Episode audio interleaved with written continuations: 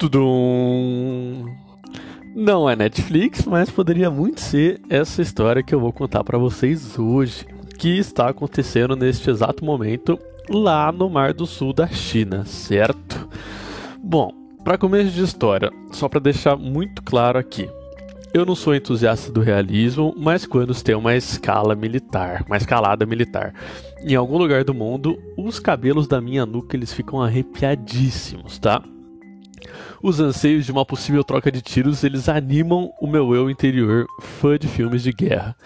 E assim, por mais que meu consciente ou inconsciente, aonde quer que você esteja no meu cérebro, ele esteja pulando de alegria junto com a com a serotonina liberada pelo cérebro, eu preciso mostrar aqui meu lado diplomático, porque, primeiramente, esse é um canal de política internacional e também é um canal de relações internacionais. E aqui a gente preza pela conversa antes da guerra, certo?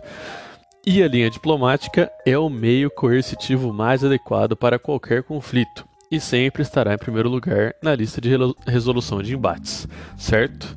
Bom, só para dar uma, uma um breve resumo para vocês, tá? Bom, a China, como todos vocês sabem, ou que acompanham notícias, enfim, está saindo da casinha mais uma vez, tá? E na mentalidade estadunidense de potência unipolar do sistema internacional, é dever deles impedir esse crescimento chinês. Assim, por um lado, os Estados Unidos ele está correto, porque o que a China está fazendo lá no Mar do Sul no meu ponto de vista, é extremamente errado, tá? Porém, para os chineses, está corretíssimo, eles têm toda a moral do mundo para fazer isso. E os Estados Unidos não tem nada a ver com a paçoca, tá? Bom, breve, breve resumo do que a gente vai contar nesse episódio, tá? Então, vamos entender o que está acontecendo ali naquele pedaço de água circundado por alguns países. Bom, para início de conversa, vamos de localização. Aonde fica esse mar do sul da China? Aí na sua cabeça você deve pensar, ele fica no sul da China, Dur. Nem precisa falar disso já. Precisa sim, seu teimosinho, teimosinha. Porque a geopolítica envolvida ali não é só militar, tá? Ela é de extrema importância para a gente entender toda a tensão que está ocorrendo naquele pedaço de água, tá?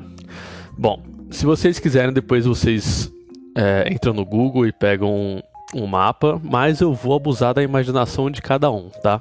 Então, primeiramente, imaginem a China, um país continental, ela fica ao norte desse mar, certo? E todo o sudeste chinês ele possui litoral ali, principalmente Hong Kong, que é o centro de manifestações ali da China desde 2019. Ele tá nesse mar, ele tem a, a eu não posso dizer que é golfo, mas Hong Kong inteira tá banhada por esse mar, tá? E a gente tem também Macau, que é uma ex-colônia portuguesa e uma espécie de Las Vegas da China que também tá ali, certo? Além dessa segunda maior economia do mundo, que é a China, a gente também tem Vietnã, Filipinas, Taiwan, Malásia e Brunei, que estão totalmente inseridas em toda essa história, tá? E fazem o entorno do Mar do Sul da China.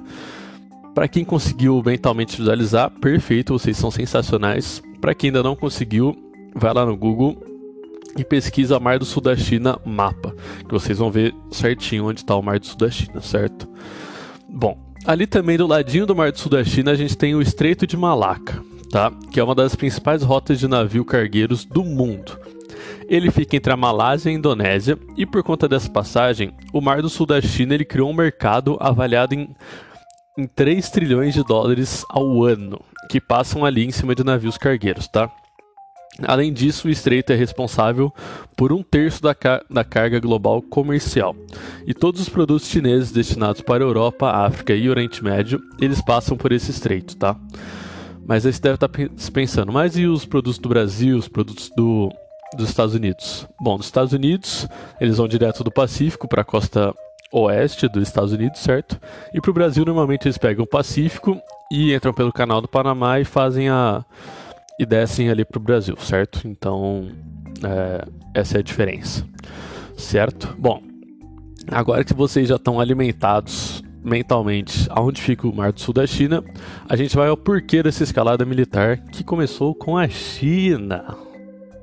Bom, para começo de história, a gente precisa voltar lá para 1947. quando a China anunciou o um mapa do Mar do Sul da China contendo 11 linhas, tá? Ainda durante o governo nacionalista, um grupo de geógrafos desenhou um mapa do Mar do Sul da China e representou com 11 linhas todo o território chinês naquele mar, certo? Aí, em 1952, após a tomada do Partido Comunista, que veio com o final da Guerra Civil em 1949, uma das linhas ela foi cedida para o Vietnã, tá? Que é o Golfo de Tonkin. E uma outra linha ela fica em questão porque essa décima linha ela seria Taiwan, porém Taiwan clama não ser território da China e os Estados Unidos apoiam isso, além de outros países. Sendo assim, essa décima linha ela fica meio transparente sobre a real existência dela ou não, tá? Porque a China ela fala que Taiwan é, um, é uma ilha dela e Taiwan fala que é um país independente e não tem nada a ver com a China, certo? Então, questão complicada. E só voltando um pouquinho na história, a China continental tem o Partido Comunista como principal e a e Taiwan ela tem o Partido Nacionalista como principal, certo? Então é um embate político ali entre os dois. Bom, para quem quiser é, visualmente observar, tem no blog também é, o mapa das nove linhas, tá? E alguns pontos que vocês devem prestar atenção para quem for ver esse mapa, tá? Bom, é ensinado nas escolas chinesas que o território da China vai até James Shoal, que é praticamente na costa da Malásia, assim, é beirando a costa da Malásia, muito longe da China e muito longe das 200 milhas náuticas que cada país tem, que a gente vai ver mais para frente, tá? Bom, os territórios em disputa com o Vietnã são as ilhas Paracel. Os territórios em disputa com as Filipinas são as ilhas Spratly e Scarborough, tá? Show. E Scarborough Show, ela possui reservas de óleo e gás submarinas, tá? E as nove linhas desenhadas em qualquer mapa que você vai ver são as linhas de desenhadas em 1947 para representar o território chinês no Mar do Sul, certo? Então a gente tem uma treta entre, principalmente entre esses três países: China, Vietnã e Filipinas, tá? Bom, em 2016, sabendo desse mapa das nove linhas, Filipinas e Vietnã eles fizeram uma acusação formal contra a China no Tribunal Internacional de Haia, tá? Alegando que o gigante asiático estaria explorando águas vietnamitas e filipinas, algo proibido no artigo 56 da Convenção da ONU sobre Leis e Mares, tá? Esse artigo ele prevê ser proibida a construção de ilhas e a exploração econômica em zonas econômicas exclusivas, as IIIs, tá? Entretanto, a China boba que nada, ela está construindo bases militares no Mar do Sul da China.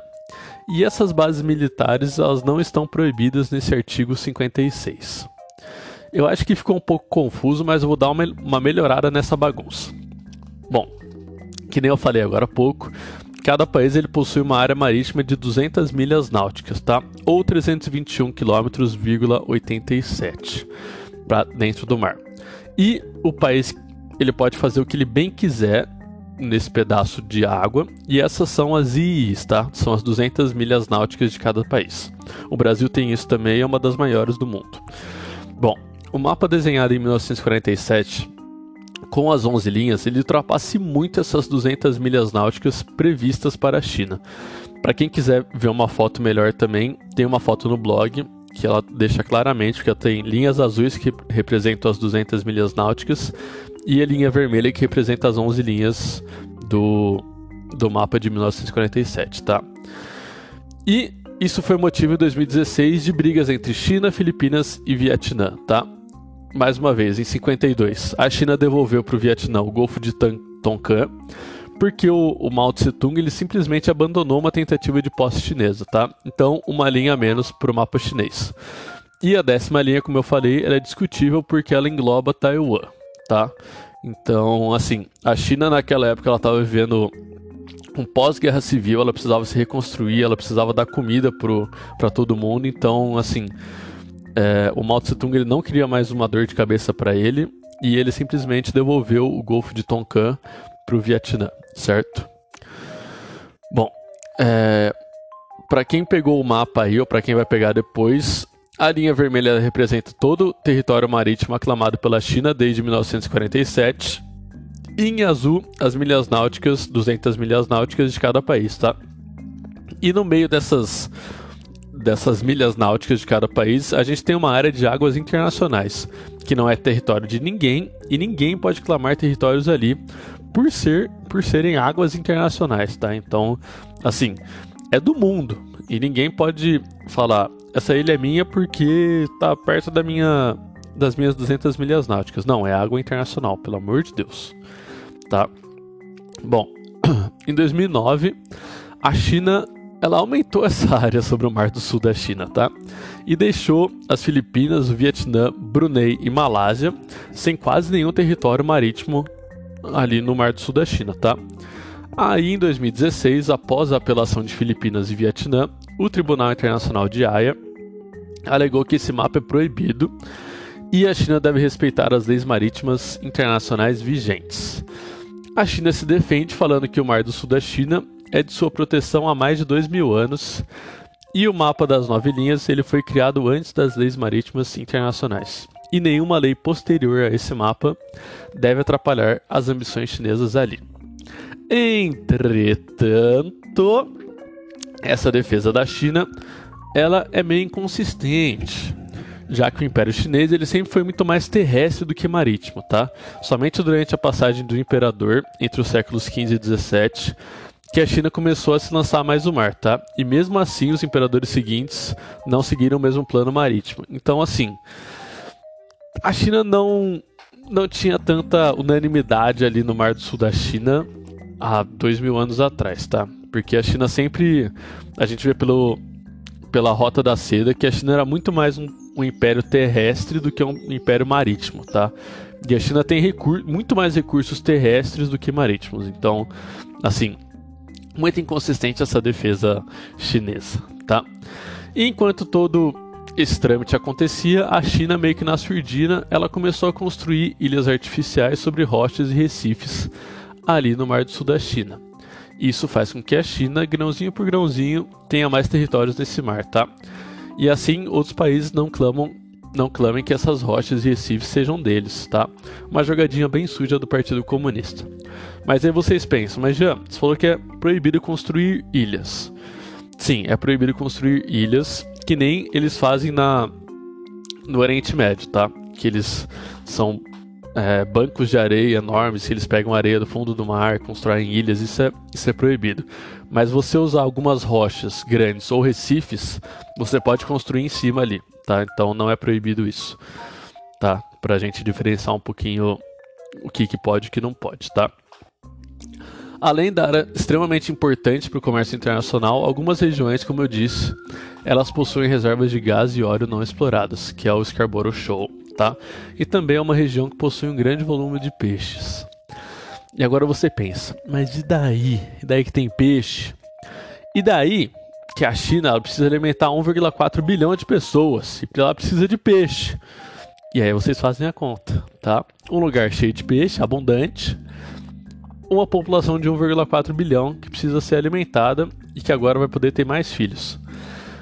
É complicado. Assim, foda porque eles vão pescar muito peixe e não vai ter misericórdia com os peixes, tá? Bom, nesse bololô todo, após o anúncio do acordo AUKUS, tá? Que a gente vai ver mais para baixo, mais para frente, quer dizer, desculpa. É, a China ela pediu para fazer parte da parceria Transpacífica de Compreensão e Progressão, ou CPTPP em inglês. Essa parceria ela sugere um Oceano Pacífico livre para o comércio e uma aproximação de todos os países que possuem costa nesse oceano, tá? Então tem desde Estados Unidos, Costa Rica, Chile, Equador, tem todo mundo nesse nesse acordo, tá? E os Estados Unidos criaram essa parceria, porém o nosso Ruivão, lindo e amado nesse blog, ele retirou os Estados Unidos da jogada em 2017.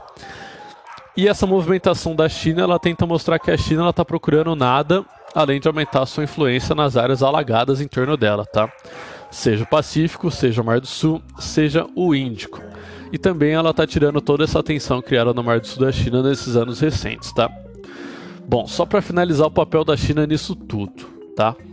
A região é importante para o processo de reconstrução da nova Rota da Seda, que terá, além de vias terrestres, vai ter via, vias aéreas e vias marítimas saindo do leste chinês, tá?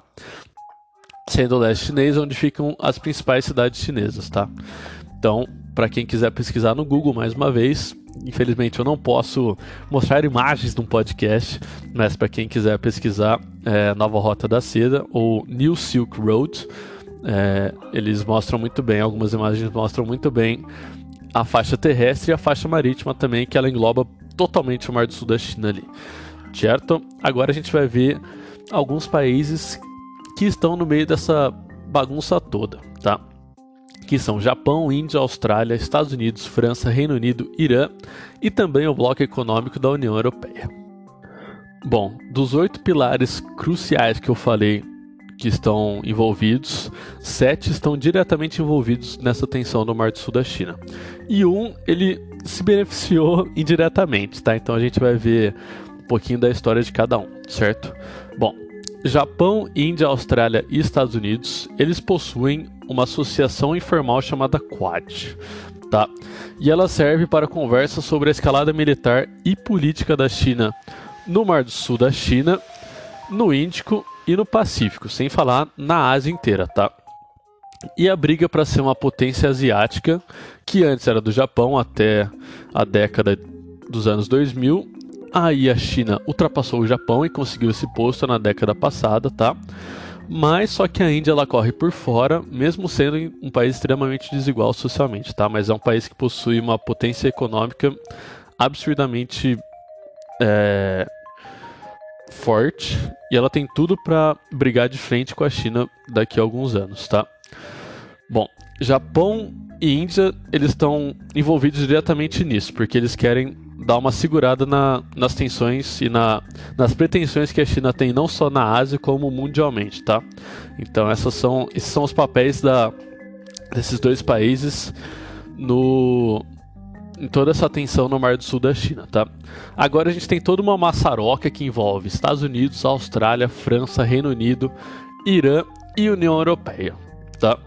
Bom, nas últimas semanas as tensões entre, entre Canberra, capital da Austrália, não é Sydney, é Canberra, e Pequim, capital da China, elas aumentaram devido a essas tensões no Mar do Sul da China, tá? Bom, a Austrália ela teme que os exercícios militares e a constante presença da marinha chinesa ali, elas podem afetar o comércio mundial, tá? Só que a China ela disse que ela vai respeitar todas as leis internacionais e as passagens de navios serão livres no Mar do Sul da China, tá? O único problema é aéreo e são navios militares, tá? O no quesito aéreo, algumas bases chinesas construídas em rochas ou recifes já alertaram aviões a deixar aquele espaço aéreo, tá? Ou eles seriam alvejados pelos chineses. E também, na semana passada, um, um navio alemão ele estava indo em direção ao Mar do Sul da China, mas ele não tinha nada a ver com, com a paçoca, ele só queria. Ele só estava passando ali, mas só que a China ela obrigou esse navio alemão, que chama Bayer, se eu não me engano, a voltar e fazer outro caminho, aí por baixo, ou enfim, fazer outra rota, tá? Então, o único problema são é, navios marítimos e é, caças F-50, F-40, F-30, sei lá que F que tem. Enfim, são, são coisas. São é, aviões militares e navios militares que eles estão proibidos de entrar ali, certo? E com o aumento de tensões, França e Austrália, elas fecharam um acordo de venda de submarinos franceses para os australianos, tá? E um acordo que geraria em torno dos 30 bilhões de dólares, tá? E esses submarinos eles iriam servir como uma resposta contra a escalada militar da China. E os submarinos franceses eles são de ótima qualidade, até que o Brasil possui alguns, alguns deles, tá? Então, assim, tinha tudo para dar certo esse acordo. Só que o que aconteceu, que vocês também já ficaram sabendo se vocês acompanharam jornais brasileiros ou acompanharam se vocês acompanham jornais norte-americanos, norte-americanos não, estadunidenses, que a América do Norte tem dois países. tá? Vocês viram que na semana passada, sem dar satisfações a ninguém, Estados Unidos, Reino Unido e Austrália anunciaram um acordo chamado AUKUS, tá? AUKUS, mas o que, que é esse AUKUS? Bom, A de Austrália, UK de United Kingdom e US de United States, tá? E ele serviria como uma resposta aos chineses. Os Estados Unidos, além deles já terem direcionado cinco dos mais poderosos submarinos nucleares da sua frota para o Pacífico, eles ainda disseram, Joe Biden disse que ele vai financiar a construção de submarinos com propulsão nuclear para a Austrália. Isso deixou o mundo de cabeça para baixo. Por que, que deixou o mundo de cabeça para baixo? Primeiro, porque é a primeira vez desde 1958 que um país não nuclear recebe autorização e ajuda dos Estados Unidos na construção de armamentos com capacidade nuclear, seja de bombas, seja de propulsão nuclear, tá? Segundo ponto. O acordo de 30 bilhões de dólares entre França e Austrália foi rasgado, pisoteado e incendiado pelo, pelo primeiro-ministro da Terra do Canguru. E terceiro, que essa construção de submarinos com propulsão uh, nuclear abriu portas para o Irã continuar seu enriquecimento de urânio. A gente vai ver já já vai falar um pouquinho sobre Irã. Já que um país que não possui, nenhum, não possui nenhuma instalação nuclear pode ter acesso a esse artifício, o Irã também pode, e ele está bem avançado nesse quesito, certo? E só mais um ponto que eu queria adicionar. Bom, mas o que, que muda esse submarino de propulsão nuclear? Bom, a diferença de um submarino normal para um submarino de propulsão nuclear é que o submarino de propulsão nuclear ele é muito mais silencioso e ele pode navegar muito mais tempo embaixo d'água, certo? E não só embaixo d'água, mas em, em profundidades absurdas, tá? Então ele tem esse, essa potência, essa capacidade de navegar lá embaixo por muito tempo e silenciosamente. Então, assim, a Austrália está planejando alguma coisa maluca aí, eu acho, né? Bom, agora vamos falar um pouquinho do Reino Unido, tá? O Reino Unido após a saída da União Europeia, ele se vê à deriva do mundo. O Brexit realmente ele cara, ele deu uma guinada para baixo no Reino Unido. Por quê? Bom, a gente está vendo o que está acontecendo lá. Tem crise de abastecimento de alimentos. O Reino Unido foi um dos polos de contaminação da Covid-19. É, a Escócia está em vias de cortar relações com o Reino Unido, com o Reino Unido e cada vez mais, a ilha que já foi, já foi a mais poderosa do mundo no século XVIII, ela se vê uma marionete da sua ex-colônia americana e segue todos os passos dos Estados Unidos no cenário internacional, certo? O Reino Unido ele não tem nenhum motivo dele estar tá ali, nenhum, zero, não precisa, ele não tem. Porém, a necessidade de ganhar mais espaço no sistema internacional fez com que eles sempre estejam no meio do bafafá, tá? E assim, não é o assunto do podcast, tá? Mas acho que vale a menção, por quê? A presença deles no Conselho de Segurança da ONU é um dos motivos de vários países pedirem uma reforma, já que a Grã-Bretanha já não representa muita coisa ao mundo atualmente. Ele só tem a Libra forte, e é isso. E tem o melhor campeonato de futebol masculino do mundo, que está feminino, tá? Só isso, porque eles não representam mais nada, assim quesito de influência regional, Brasil está na frente, Índia está na frente, Austrália. Então tem alguns países aí que já estão, quesito de influência regional, já estão um pouquinho mais à frente do que o Reino Unido nesse, nesse século, tá? Então a Grã-Bretanha e o Reino Unido já já estão um pouquinho ultrapassados nesse quesito, tá? Mas só uma menção honrosa ao nosso querido Conselho de Segurança, que a maioria dos estudantes de relações internacionais tem um, uma relação de amor e ódio com esse, esse braço da ONU, certo? Bom, agora a gente já está caminhando para o final do episódio, para felicidade da maioria que não gosta de episódio grande, né? Bom, a gente vai falar de Irã, de França e de União Europeia e depois só uma conclusãozinha rapidinha para a gente fechar esse episódio, certo?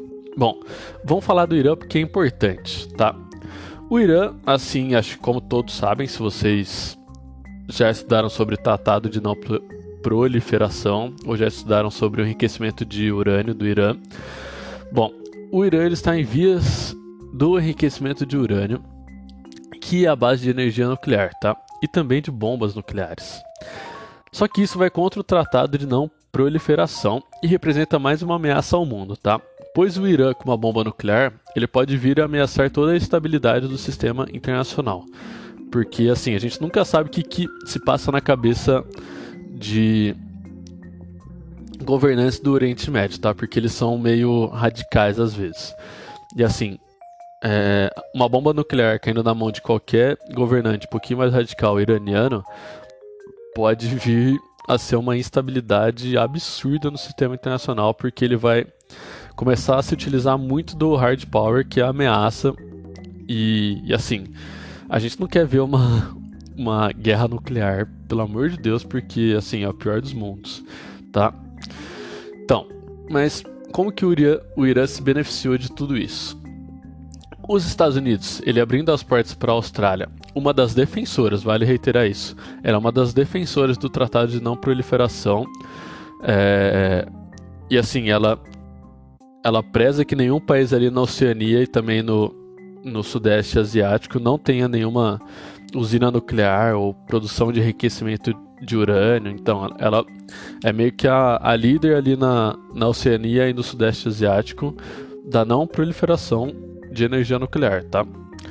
E assim, os Estados Unidos abrindo as portas para a Austrália para ela ser uma potência nuclear, ela tam, os Estados Unidos também abre as portas para o Irã voltar ao seu plano de enriquecimento nuclear, tá? De urânio. E, e, assim, vale lembrar que junto com o tratado ficou proibida a presença de bombas nucleares ou qualquer é, qualquer tentativa de criação de ou energia nuclear ou alguma coisa relacionada a ao como é que fala? Que cria energia nuclear? A colisão de acho que é de elétrons? Não lembro agora. Mas enfim. É, ficou é proibida a presença ou a criação de, uma, de um novo país com capacidade nuclear, certo? Então, assim, se a Austrália pode, o Irã também pode. Então, abriu portas para o Irã para ele voltar a, a ter o enriquecimento nuclear, enriquecimento de urânio e também é, é uma saída do Irã para tentar tirar as sanções econômicas que os Estados Unidos colocam sobre ele há algumas décadas, certo? Então, assim, o Irã, ele não tem nada a ver com a paçoca ali do Mar do Sul da China, só que ele se beneficiou indiretamente de todo esse bafafá aí que tá tendo, certo? Bom, agora vamos um pouquinho mais para oeste, vamos falar de França, tá? Bom, a França é, cara, eu acho que ela é a, coitada desse grupo, porque ela é a que mais sofreu desde que tudo isso começou, certo? Porque a França, de acordo com seu ministro das Relações Exteriores, o Jean-Yves Le Drian, ele se viu apunhal... ela se viu apunhalada nas costas após a assinatura do AUKUS, certo? Por quê? O acordo entre França e Austrália, ele parece ter, simples... ter sido simplesmente ignorado e deixado de lado, tá? E além desse discurso que o Le Drian ele fez a uma, se eu não me engano, um programa, tipo um Globo News lá da, da França, é, mais três movimentos diplomáticos franceses, eles devem ser endereçados aqui nesse episódio do podcast, tá? Bom, ainda na entrevista do Le Drian, preciso falar certo, Le Drian, porque meu, meu eu lírico, ele, ele não... Ele, ele me pede, ele ousa que eu fale certo as palavras estrangeiras, enfim. Bom, Le Drian, ele comparou Joe Biden a Donald Trump, tá? relacionando a unilateralidade do governo do Ruivão ao do atual presidente, tá? E algo que foi visto duas vezes já nesses últimos dois meses, tá? A primeira foi a retirada de tropas do Afeganistão e a falta de preparo de uma série em conjunto com todos os outros países, tá? Então, o Joe Biden ele só quis tirar os, os soldados estadunidenses e ele simplesmente ignorou o plano dos outros países e falou assim, ó, retira aí porque o Talibã quer tomar o poder e ele tem até 31 de agosto. Então, faz seu plano aí, tá?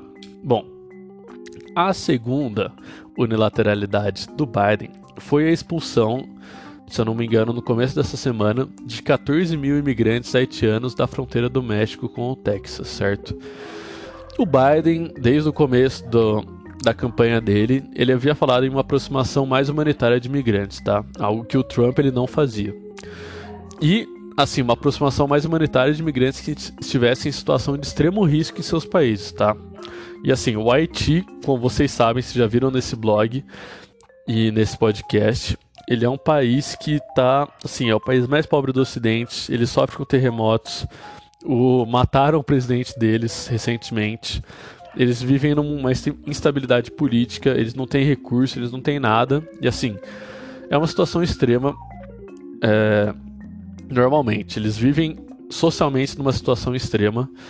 E, e a chance deles terem uma vida nova é indo para o Brasil, vindo para o Brasil, ou indo para os Estados Unidos, ou indo para algum país da, da América do Sul, tá? E assim, essa expulsão de 14 mil imigrantes para eles voltarem para o Haiti, sendo que o Haiti já falou, a gente não tem condição de receber eles. É, assim, o Biden, infelizmente, foi um pensamento muito nacionalista, muito unilateral, e ele só pensou nos Estados Unidos, e assim, complicado porque ele foi totalmente contra a fala dele, totalmente contra o que ele prezava de ter uma aproximação mais humanitária de imigrantes, certo? Bom, o segundo ponto diplomático do Le Drian foi o cancelamento de um evento que aconteceria na Embaixada dos Estados Unidos em Paris, tá? em comemoração aos 240 anos de uma das batalhas da independência dos Estados Unidos, que teve a ajuda da França. Tá? Então foi cancelado totalmente esse evento. Provavelmente o, o Biden iria para lá para comemorar essa, esses 240 anos da batalha. Tá? Bom, terceiro e último ponto é esse em conjunto, tá? Do Le Drian com o Macron. E, nossa, é muito. Ao mesmo tempo que é muito chique, é, eu acho muito, meio escroto o jeito que eles falam, os franceses, tá? Mas enfim, só para deixar claro. PS. Foi a discussão em conjunto de todos os embaixadores franceses nos Estados Unidos, com ambos os presidentes, o Macron e o Biden, tá? e os ministros das Relações Exteriores, que é o na França, Le Drian, e nos Estados Unidos eu não lembro o nome dele, mas está na ponta da minha língua, eu não vou lembrar agora o nome dele, tá? Bom, por que, que é importante isso? Porque essa movimentação, seja de qualquer país que for, não só da França, tá? Qualquer país que for, é visto como uma ameaça à democracia e à diplomacia, tá? E a França e os Estados Unidos, eles sempre foram próximos, tanto que, assim, para quem não sabe, a Estátua da Liberdade foi um presente da França para os Estados Unidos.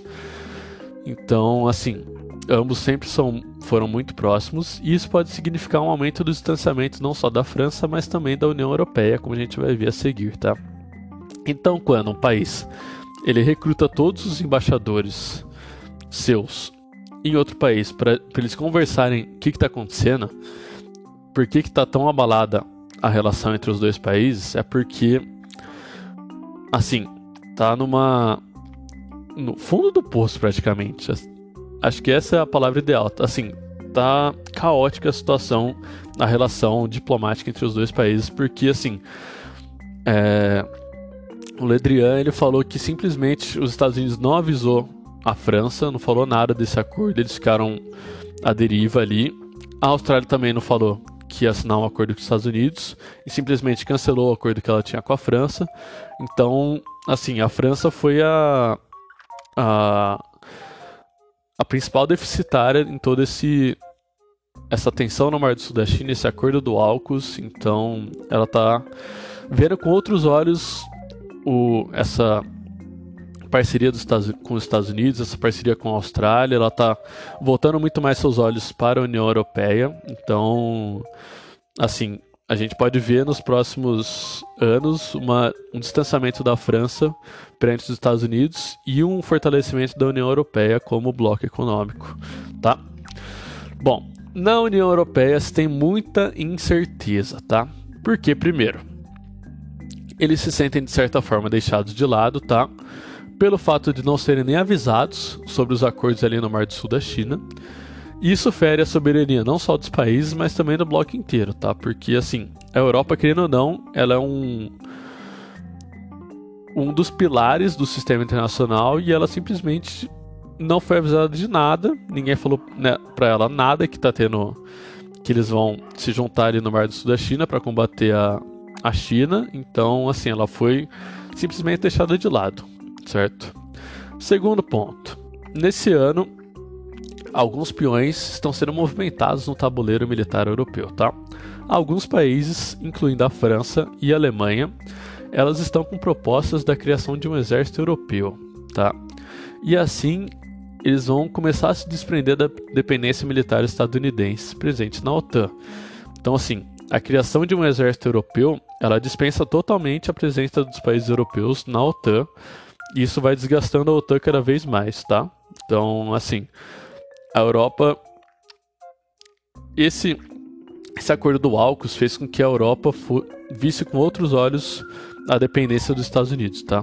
Principalmente militar. Então, assim, a gente pode ver nos, nos próximos meses, nos próximos anos, uma, um distanciamento entre União Europeia e Estados Unidos, tá?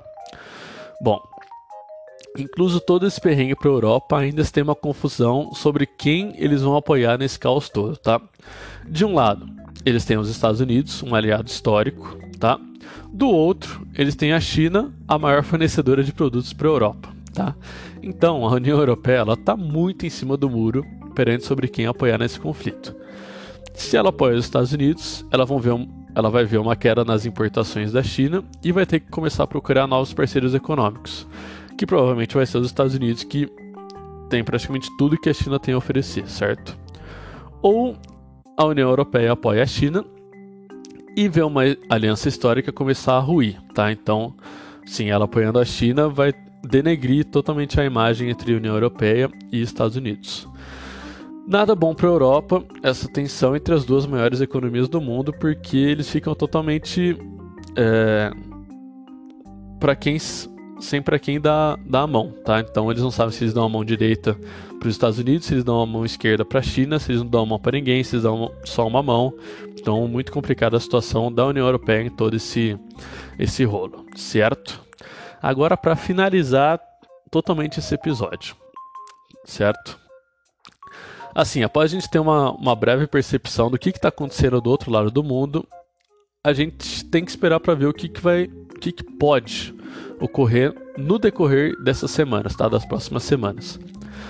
É visto que qualquer passagem de navios militares pelo Mar do Sul da China será impedida, como eu falei, um navio alemão na semana passada, ele foi impedido de passar ali no Mar do Sul, por mais que ele só esteja fazendo uma rota ali, a China simplesmente ignorou isso e falou para ele dar a volta, tá?